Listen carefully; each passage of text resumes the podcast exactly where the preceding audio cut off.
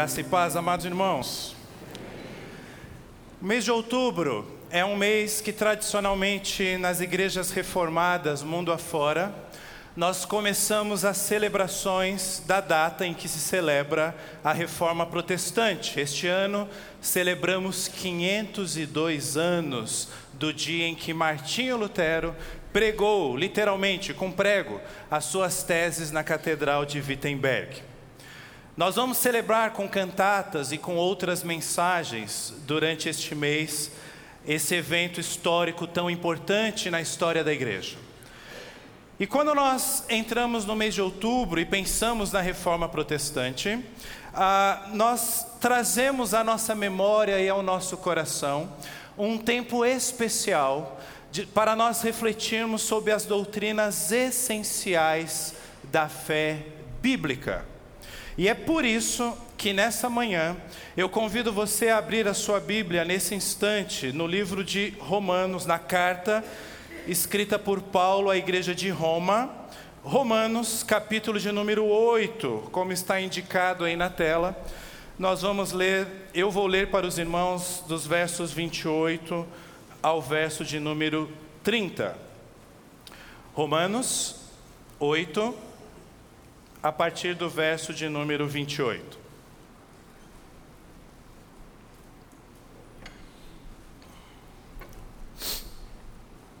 Diz assim a palavra do Senhor: Sabemos que todas as coisas cooperam para o bem daqueles que amam a Deus, daqueles que são chamados segundo o seu propósito. Porquanto, aos que de antemão conheceu, também os predestinou para serem conformes à imagem de seu filho, a fim de que ele seja o primogênito entre muitos irmãos. E aos que predestinou, a esses também chamou. E aos que chamou, a estes também justificou. E aos que justificou, a esses também glorificou. Senhor Deus, nós pedimos o teu auxílio neste momento, ó Pai, para que o Senhor nos ajude a compreender as verdades eternas do teu reino. Se o Senhor não nos ajudar, isso não será possível. Por isso nós oramos agora, em nome de Jesus. Amém. Dizem por aí que política e religião não se discute. Você concorda com isso? Não, opa, né? Ah, é curioso, talvez nunca antes na história da nossa nação, ah, o assunto religi... Ou melhor, o assunto política tenha sido tão discutido como nos últimos anos, nas últimas eleições, nos últimos tempos na nossa nação. Literalmente passou-se a discutir mais sobre política. E quando nós pensamos no aspecto religião, há algo curioso que nós identificamos na sociedade. Quanto mais a nossa cultura, a nossa sociedade tenta se afastar de assuntos religiosos, por exemplo, Deus, doutrinas, pensamentos, religiões, mais eles se encontram discutindo a respeito desses assuntos. Esses assuntos vêm nas redes sociais, vêm nos órgãos de imprensa, na mídia, está em debates, em entrevistas. Há um senso que é irresistível o ser humano dis discutir sobre doutrinas e sobre esses assuntos. Calvino, o reformador, ele dizia que esta é como uma semente que Deus colocou em todo ser humano. Ele chamava isso da semente da religião ou o senso do divino, ele usava o termo latim sensus divinitatis. E quando o assunto é religião, meus amados irmãos, frequentemente gira em torno de um assunto, um assunto que é considerado polêmico em muitos meios, mas para nós não é polêmico. Ele é revelado.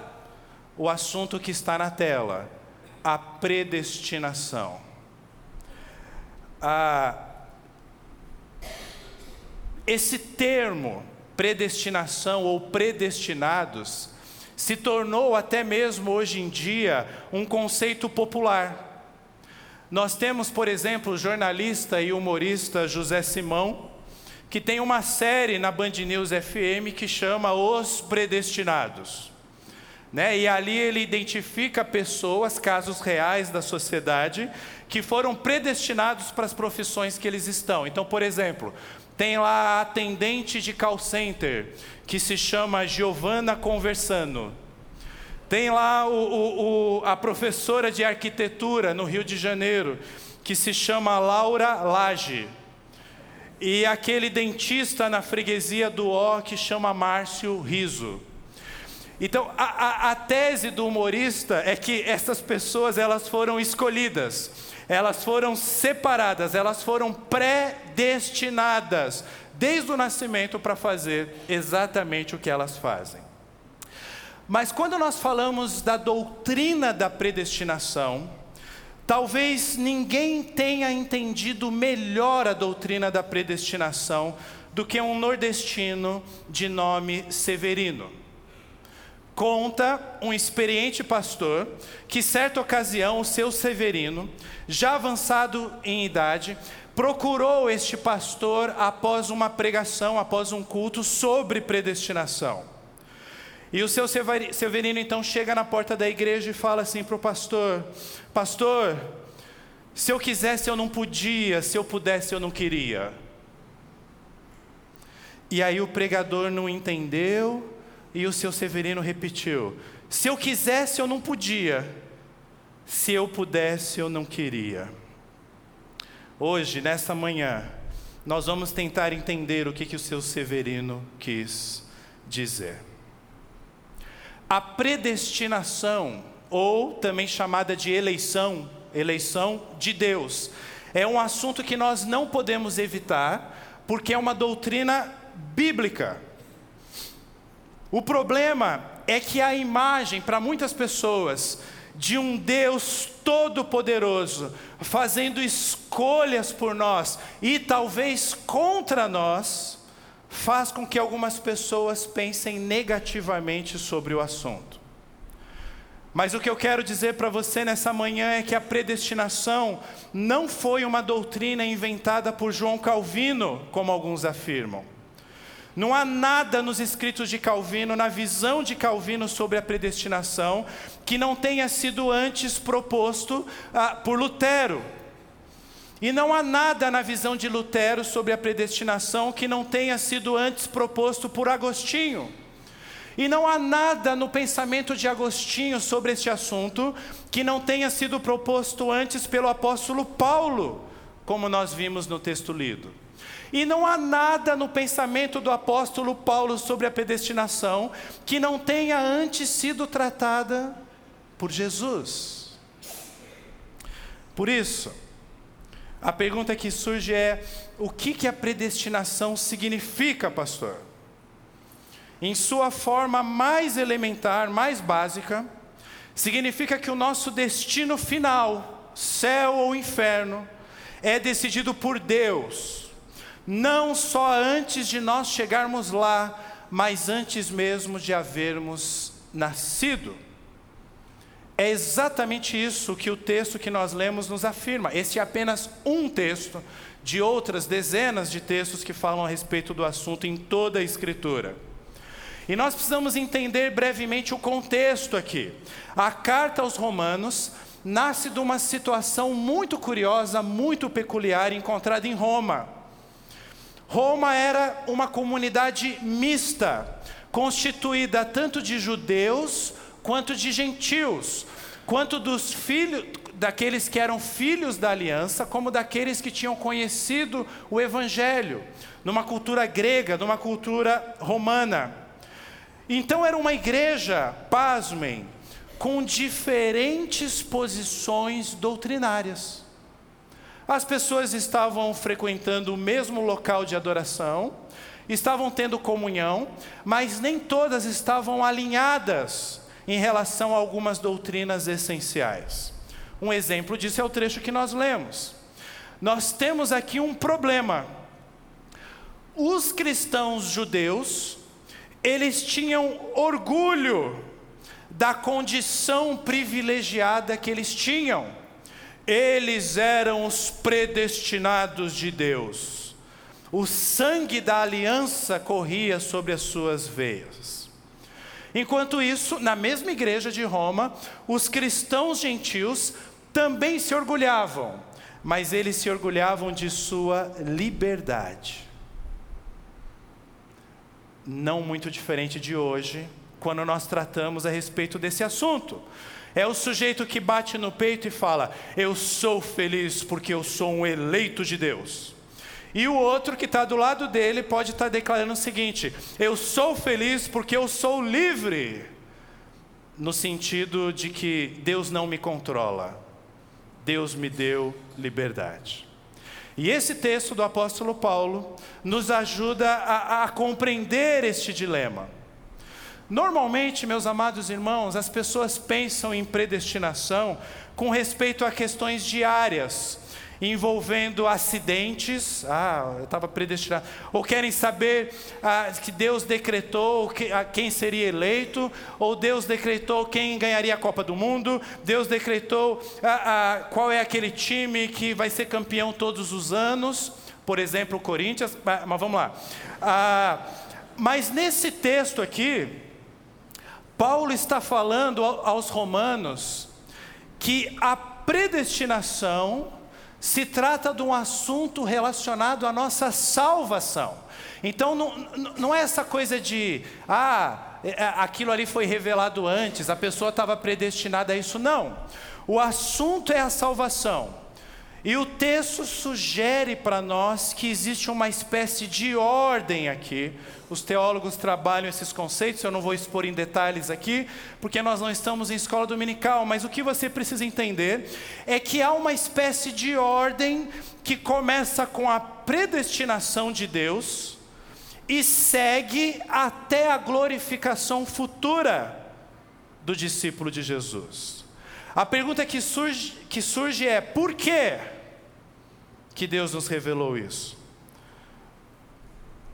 Para mostrar para mim e para você que a salvação pertence a Deus, que só Ele pode nos salvar.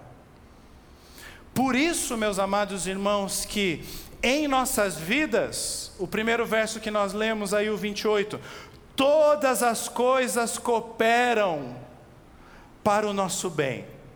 E aqui você precisa entender algo. Todas as coisas cooperam para o nosso bem maior. Todas as coisas cooperam para a nossa salvação. Salvação do que, pastor? Salvação de uma condenação eterna que nós estávamos destinados. Nossa, pastor, eu sempre passei do lado assim, andando pela cidade de São Paulo, daquelas BMW. E eu pensava assim: todas as coisas cooperam para o bem daqueles que amam a Deus. Meu amigo, minha amiga, Jesus não morreu naquela cruz para você ter uma BMW na sua garagem. Não. Jesus morreu naquela cruz para o seu bem Todas as coisas na sua vida cooperam para o seu bem supremo, que é a sua salvação. Porque uma BMW na garagem não significa nada diante da eternidade. Com Deus, o bem supremo, a alegria extrema. Agora a pergunta é: quem são essas pessoas que amam a Deus? Porque o texto diz: todas as coisas cooperam para aqueles que amam a Deus. É aqui que nós entramos num assunto muito importante. É muito importante nós analisarmos e entendermos o significado da soberania de Deus. Nós precisamos entender isso. E o nosso problema na nossa cultura, para muitas pessoas, é que soberanos, ah, Fulano é o soberano daquele reino, daquele país, daquela empresa, daquela região do país.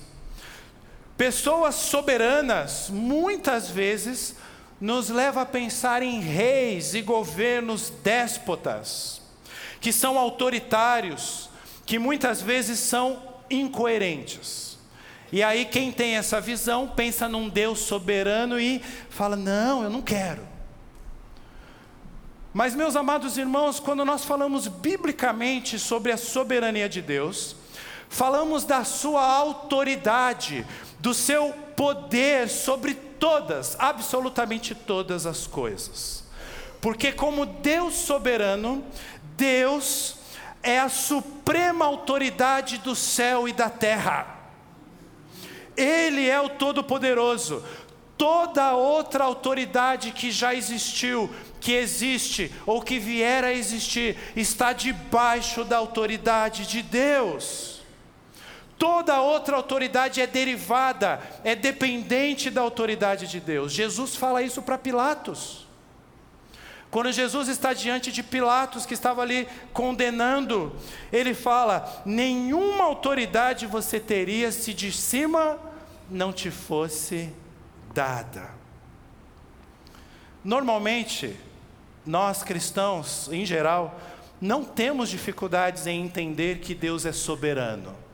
Não, pastor, eu entendo, Deus é soberano. É uma afirmação até lógica, como se não bastasse ser revelada nas Escrituras. Porque, para ser Deus, Deus precisa ser soberano, ou seja, Deus precisa necessariamente estar no controle de todas as coisas. Poucas pessoas têm dificuldade para entender isso. É, crer na soberania de Deus não se trata de uma ideia do calvinismo, não se trata também de uma ideia exclusiva do cristianismo. O próprio ramo filosófico do, do teísmo, ou seja, a crença na existência de deuses ou de Deus, é necessário entender que para ser Deus precisa ser soberano, porque se ele não for soberano, ele não é Deus, ele é limitado. E se ele não é Deus, ele não pode garantir a nossa salvação. E se Ele não pode garantir a nossa salvação, Ele não pode nos trazer conforto, nos trazer a paz que nós cantamos há pouco, nos trazer a alegria, nos trazer esperança. Então, um Deus que garante a salvação, é um Deus que necessariamente precisa ser soberano, precisa ter o controle sobre tudo. É por causa da soberania de Deus que o texto afirma no verso 29: Porquanto aos que de antemão conheceu. Presta atenção nisso daqui. O apóstolo Paulo não está dizendo que Deus escolhe pessoas com base no conhecimento anterior que Deus tem, de que aquelas pessoas iriam escolher a Ele, Deus. Não é isso que o apóstolo Paulo está dizendo. Ah, eu sei que o Marcelo vai me aceitar. Então eu vou predestiná-lo porque um dia ele vai me aceitar como seu salvador. Não é isso. Absolutamente não é isso que o texto está dizendo. O que o texto está nos dizendo é que desde toda a eternidade, Deus conhecia de antemão os seus eleitos. Mas presta atenção numa coisa importante aqui. Quando a Bíblia fala, usa esse verbo, traduzido para o português como conhecer, a Bíblia expressa, especialmente o Novo Testamento, algo muito mais profundo do que uma cognição intelectual. Ah, Deus os conheceu, Deus sabe que eles existem. Não é isso. Quando a Bíblia apresenta essa palavra, ela está se referindo a um relacionamento pessoal, de cuidado, de afeição, de intimidade. Mesmo no Antigo Testamento, por exemplo, Deuteronômio 7, quando, o Senhor, quando diz que o Senhor conhecia os filhos de Israel, o texto está indicando que ele amava, que ele cuidava, que ele se preocupava com aquele povo escolhido. John Murray afirma que no Novo Testamento conhecer é usado em um sentido praticamente sinônimo de amar. Opa! Então nós olhamos para esse texto e vemos que aos que de antemão conheceu, amou, fixou o seu coração naqueles indivíduos. Vou fazer uma pergunta para você, dentro desse raciocínio. Quem foi a última pessoa que ganhou um presente de você? Quem foi? Você comprou um presente e deu para uma pessoa. Lembrou? Se não lembrou, você está mal de presente, hein? Eu posso afirmar com absoluta certeza que essa pessoa que você presenteou, certamente é uma pessoa amada por você. Nós damos presentes para quem nós amamos. Sabe qual foi a última pessoa que eu dei um presente? O nome dele é Benjamin. Foi ontem, lá no piquenique. Nós estávamos ali naquela área de lazer, da churrasqueira ali, da, da, da dos, dos, jogos de salão ali. E aí ele queria um sorvete, eu falei, eu vou lá comprar um sorvete para você. E aí, quando aí ele pegou minha mão todo animadinho, né? né? Animado, ah, sorvete, sorvete, e subindo aquela escada que dá acesso ali à nossa cantina.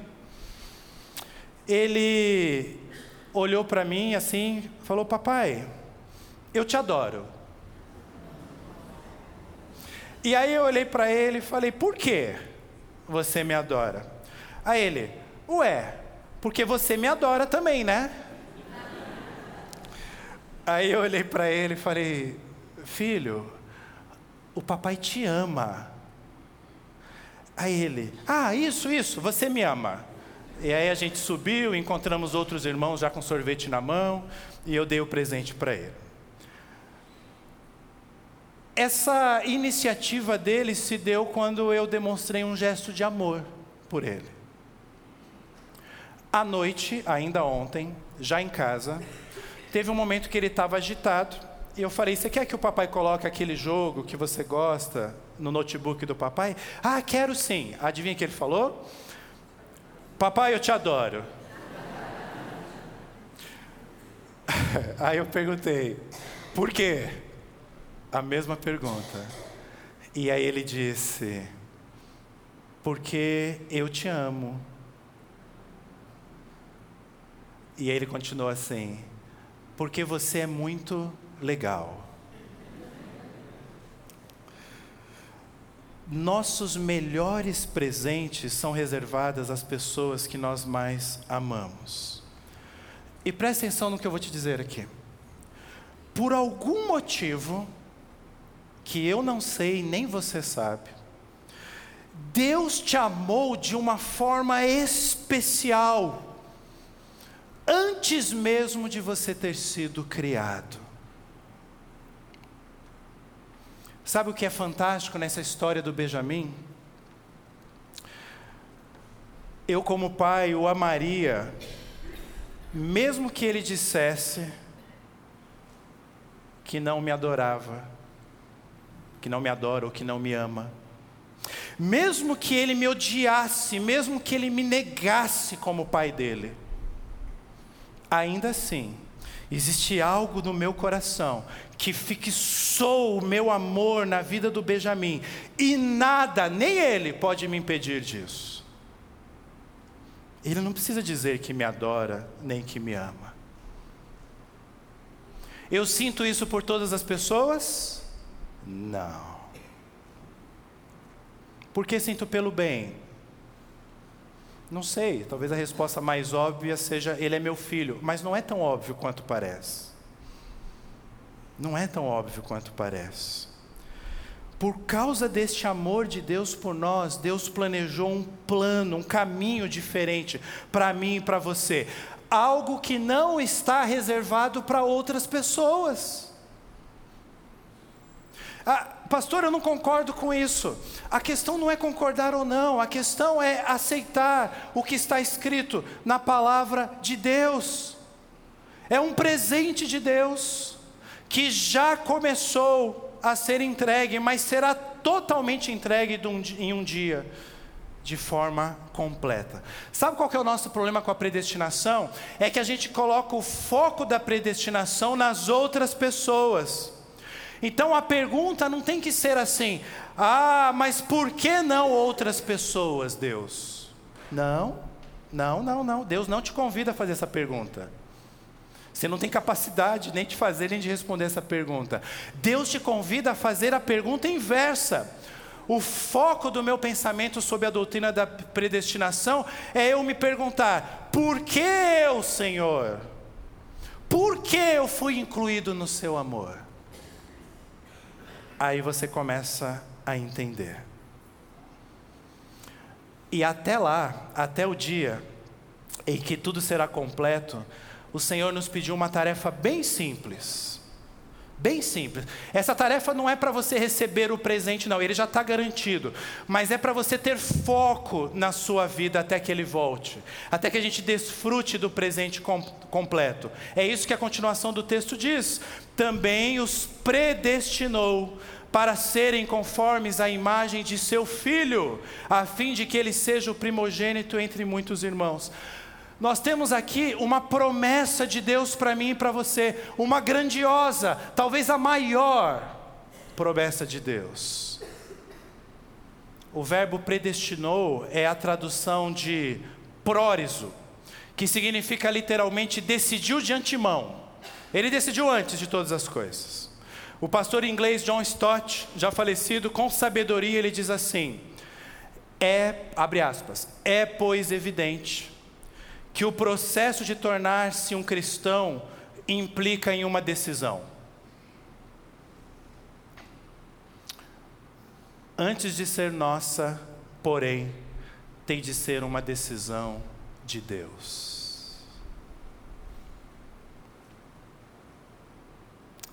É isso que a Bíblia nos ensina. É essa promessa aos seus filhos. E como se não bastasse isso, a promessa é que nós seremos parecidos com Cristo. Pastor, mas e a nossa liberdade? Pensa da seguinte forma: você é livre, Deus é livre. Vou colocar Deus um pouquinho mais acima. Você é livre, Deus é livre. Joia. Mas Deus é mais livre do que eu. E na hora que a minha liberdade, as minhas vontades colidem com a liberdade e a vontade de Deus, sabe qual que vai prevalecer? É sempre a liberdade de Deus que vai prevalecer. Deixa eu fazer uma analogia para tentar nos ajudar. Pensa no envolvimento entre pais e filhos. Ela nos ajuda no nosso relacionamento com Deus. Os pais têm liberdade em relação aos seus filhos, claro. Mas quando a vontade dos seus pais colidem com a vontade, a liberdade de seus filhos, os pais eles têm a autoridade, essa palavra é importante, os pais têm a autoridade para reger a vontade dos seus filhos. A vontade dos filhos devem estar subordinada à vontade dos pais, não o contrário. Embora existam alguns movimentos na sociedade que os pais, os filhos controlam os pais. Deixa eu dar um exemplo. Seu filho quer almoçar no McDonald's todos os dias. Mas você e o seu cônjuge não querem ou não podem. A vontade de quem vai prevalecer? Os filhos têm a liberdade de querer comer no McDonald's? Tem. Mas os filhos sabem que comer no McDonald's todos os dias vai ser vai trazer um grande prejuízo para a vida deles? Não. Então, mais do que uma autoridade imposta, os pais, pais, bons pais, não levam seus filhos no McDonald's todos os dias, porque sabe que isso trará consequências terríveis para a saúde de seus filhos. É assim que você tem que enxergar a soberania de Deus. É assim que você tem que enxergar a predestinação. Quando eu era criança, Paulo trabalha esse assunto, né? Quando eu era criança, eu não tinha condições de saber o que era melhor para mim. E entenda uma coisa hoje, e tente jamais esquecer: exatamente essa situação A escolha ser de Deus e não minha é que representa a verdadeira liberdade. Explica isso melhor, pastor. Vamos lá. O fato de Deus escolher por mim, não o contrário, me torna um ser livre, porque se as escolhas dependessem só de mim, eu estaria literalmente preso somente às minhas próprias escolhas. E as minhas próprias escolhas, normalmente, são ruins. E eu me tornaria escravo do meu pecado, do meu coração enganoso. Mas Deus, Ele vem e Ele faz escolhas por mim, e Ele me ajuda nas minhas decisões, e Ele me chama. E aí eu passo a me sentir um ser livre. Alguém já disse que no céu, eu e você, provavelmente vamos agradecer muito mais a Deus as orações que não foram atendidas do que aquelas que foram atendidas. porque é Deus quem está no controle de nossas vidas, só Ele sabe o que é melhor para a minha vida. Agora, note que no texto, a soberania de Deus sobre todas as coisas não dispensa a nossa responsabilidade em buscar a Deus. Porque eu sei que era isso que você está pensando aí, principalmente se você não for presbiteriano e está me acompanhando aí, em algum lugar. Ah, mas e a responsabilidade nossa? Ah, e o nosso papel? Calma, o texto fala disso. Para serem conformes à imagem de seu filho. Essa expressão, meus amados irmãos, na revelação bíblica de Deus para nós, objetiva nos ensinar que Jesus é um vivo, nítido, exemplo que é posto diante dos nossos olhos para nós imitarmos, para nós seguirmos. Nossa responsabilidade. O pastor norte-americano John Piper, ele afirma que muitos cristãos, já estou falando a frase dele, muitos cristãos encontram grande conforto em citar Romanos 8, 28 todas as coisas cooperam. Mas poucos têm usado a mesma passagem para descobrir a que Paulo se referia, quando falou sobre o bem que Deus faz em nossa vida. O que John Piper está trazendo a reflexão é o que eu já abordei com vocês. Deus faz tudo em nossas vidas para o bem da nossa salvação e para nos tornar parecidos com Cristo. Agora é a ênfase que eu quero dar. Todas as coisas cooperam para que cada vez mais eu consiga imitar a Cristo. E se for necessário Deus quebrar uma área da minha vida, que vai doer, que vai trazer algum sofrimento, para que eu seja mais parecido com Cristo, Ele vai fazer isso, porque Ele nos ama. Mas a gente não entende. A gente acha que Ele nos criou para a gente ter BMW na garagem. Usando as palavras aí mesmo do verso 29, Deus está nos moldando, Deus está nos ajustando, por isso que aparece a expressão a, a, a conforme, né? conformes, a, para que nós nos conformemos à imagem do Seu Filho. Deus nos predestinou a isso. E todas as coisas das nossas vidas hoje cooperam para isso. Na versão NVI, todas as coisas cooperam foi traduzido assim: Deus age em todas as coisas para o bem daqueles que o amam. Em todas as coisas. Deus age. Por isso, Paulo chama Jesus de o primogênito, porque ele possui a preeminência entre todos os filhos de Deus. Ele é o primeiro filho digamos assim, ele, ele é o irmão mais velho. Por, é, é nesse sentido. E nós, nós o imitamos, nós o seguimos. Para quê? Para nossa alegria. Pastor, para que refletir sobre a doutrina da predestinação?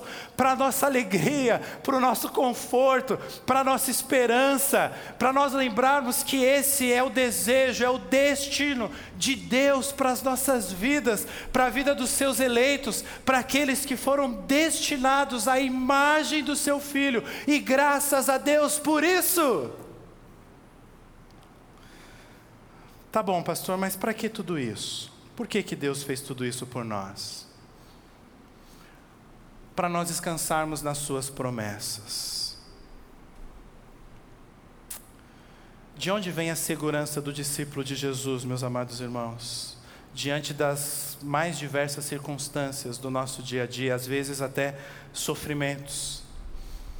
A segurança do cristão vem da nossa confiança de um Deus que faz promessas. Deixa eu usar mais uma analogia do pai e do filho. Ah, como que funciona essa ação de Deus em nossas vidas? Para muitas pessoas, a imagem de um pai segurando a mão de seu filhinho, enquanto caminham juntos, simboliza a firmeza do filhinho segurando a mão do pai. Quem tem esse tipo de visão pensa assim: ah, está ali um pai e a criança atravessando a rua, de mãos dadas. A pessoa vai pensar assim: se a criança não segurar firme na mão do pai, ela vai se dar mal, vai sofrer algum acidente, pode ser uma situação perigosa. Mas na visão bíblica, essa cena é, reflete o seguinte: se a mão da criança se soltar, a mão do Pai a segura firme. Porque nós somos pecadores, nós queremos soltar a mão, sim.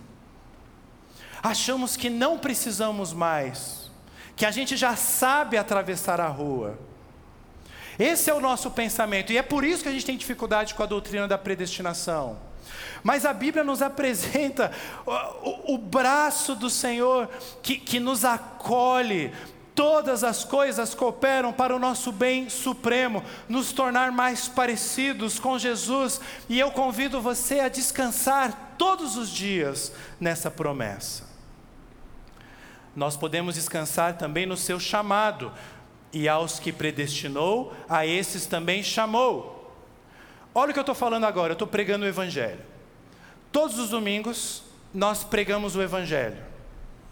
Também durante a semana, nas nossas conversas informais. Mas o que nós sabemos é que enquanto eu estou falando e você está ouvindo, todos são chamados a Cristo. Onde quer que você esteja, aqui, agora, ou ouvindo essa pregação em algum momento aí da sua vida. Ah, todos são chamados a reconhecer o valor da cruz de Cristo. Agora, nós sabemos que nem todos respondem positivamente. Nem todos. Sabe o que isso ocorre? Porque existe algo sobrenatural que ocorre quando nós estamos falando do Evangelho, que é um chamado interior. Ele é feito pelo Espírito Santo. E preste atenção nisso: só o Espírito Santo pode convocar os eleitos à salvação. Deus chama. Você não vai ser convencido pela minha oratória. Você não vai ser convencido pela minha barba bonita. Você não vai ser convencido porque eu sou corintiano como você. Você vai ser convencido se o Espírito Santo agir na sua vida. É desse chamado que Paulo está falando aqui. É um chamado interior de Deus. Sabe por que eu estou falando isso? Só para fazer a seguinte afirmação para você. É exatamente por esse motivo que a evangelização não se torna supérflua em virtude da doutrina da predestinação. Não, a evangelização é indispensável, porque é exatamente a pregação o meio estabelecido por Deus para que o chamado dele chegue às pessoas e desperte a fé nos seres humanos. Nós também podemos descansar na sua justificação, e aos que chamou, a estes também justificou. O chamado efetivo de Deus capacita aqueles que o ouvem a crer. E aqueles que creem são justificados pela fé. Presta atenção numa coisa: justificação, a cruz de Cristo, não simboliza um mero perdão, uma absolvição. Não. Ah, Cristo perdoou os meus pecados na cruz. Isso é verdade, mas cuidado para o seu pensamento não ser muito limitado, porque o que eu quero dizer para você é o seguinte: a justificação, o que Cristo fez naquela cruz, é uma declaração, não só um perdão.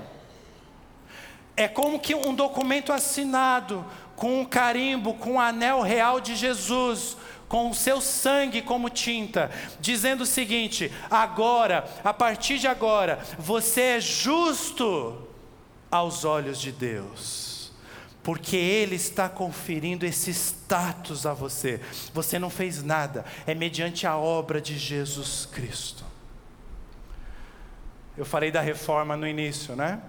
Foi essa sensação que inundou a mente e o coração de Martinho Lutero em 1515, ainda dois anos antes da data em que ele pregou as suas teses em Wittenberg, quando ele diz assim, estudando sobre o livro de Romanos, abre aspas, noite e dia refleti até que captei a verdade de que a justiça de Deus é aquela justiça pela qual, mediante a graça e pura misericórdia, Ele nos justifica pela fé. E Lutero continua: daí por diante senti-me renascer e atravessar os portais abertos do paraíso. Toda a Escritura ganhou um novo significado. E deu no que deu. Deus o usou como um dos pilares da reforma protestante. E isso pode acontecer na sua vida também. Isso pode acontecer hoje na sua vida. É por isso que o texto termina nos lembrando que nós podemos descansar também na promessa de glorificação. E aos que justificou, a esse também glorificou. Essa é uma promessa de Deus, olha que interessante, essa é uma promessa de Deus para o futuro. Ah, se trata do dia em que nós passaremos a viver na glória com o Senhor. Nossa glorificação nos céus, com Ele, lado a lado com Jesus. Pastor, então por que está no tempo passado? O verbo aqui. Foi erro da nossa tradução? Não. Está no original, no passado. Glorificação é colocada no tempo verbal aoristo, como se fosse, aoristo, o tempo verbal grego, como se fosse um fato passado. Sabe o que isso significa? É uma antecipação pela fé. É isso que Paulo está nos dizendo aqui. O objetivo de Paulo era que os seus leitores, e agora o objetivo de Deus é que nós, a igreja, pudessem ou pudermos, possamos descansar nessa promessa de Deus, descansar nessa verdade, ainda que não tenha acontecido, vai acontecer. Calvino afirma que nossa esperança pode muito bem ser comparada a uma possessão já presente. A gente tem uma esperança que aponta para o futuro, mas é uma possessão, já, já, já, temos posse. Hoje, é uma realidade hoje. Então, quando você passa por sofrimentos, por dificuldades, em meio a isso tudo, nós somos sustentados pela esperança da glória. Ela é futura, mas não por isso ela é incerta. É uma promessa. O que, que nós concluímos então? Nós falamos aqui hoje sobre assuntos difíceis para o nosso entendimento humano. Também era nos tempos de Jesus. Em João 6, 65, Jesus afirma, e prosseguiu: É por isso que eu lhes disse que nunca, ou melhor, que ninguém pode vir a mim, a não ser que isto lhe seja dado pelo Pai. Jesus está falando de predestinação. Jesus está falando de eleição. E o resultado nos é apresentado nos versos seguintes, quando diz assim: Daquela hora em diante, muitos dos seus discípulos voltaram atrás e deixá-lo, deixaram de segui-lo. A pergunta que eu faço é: e você, hoje?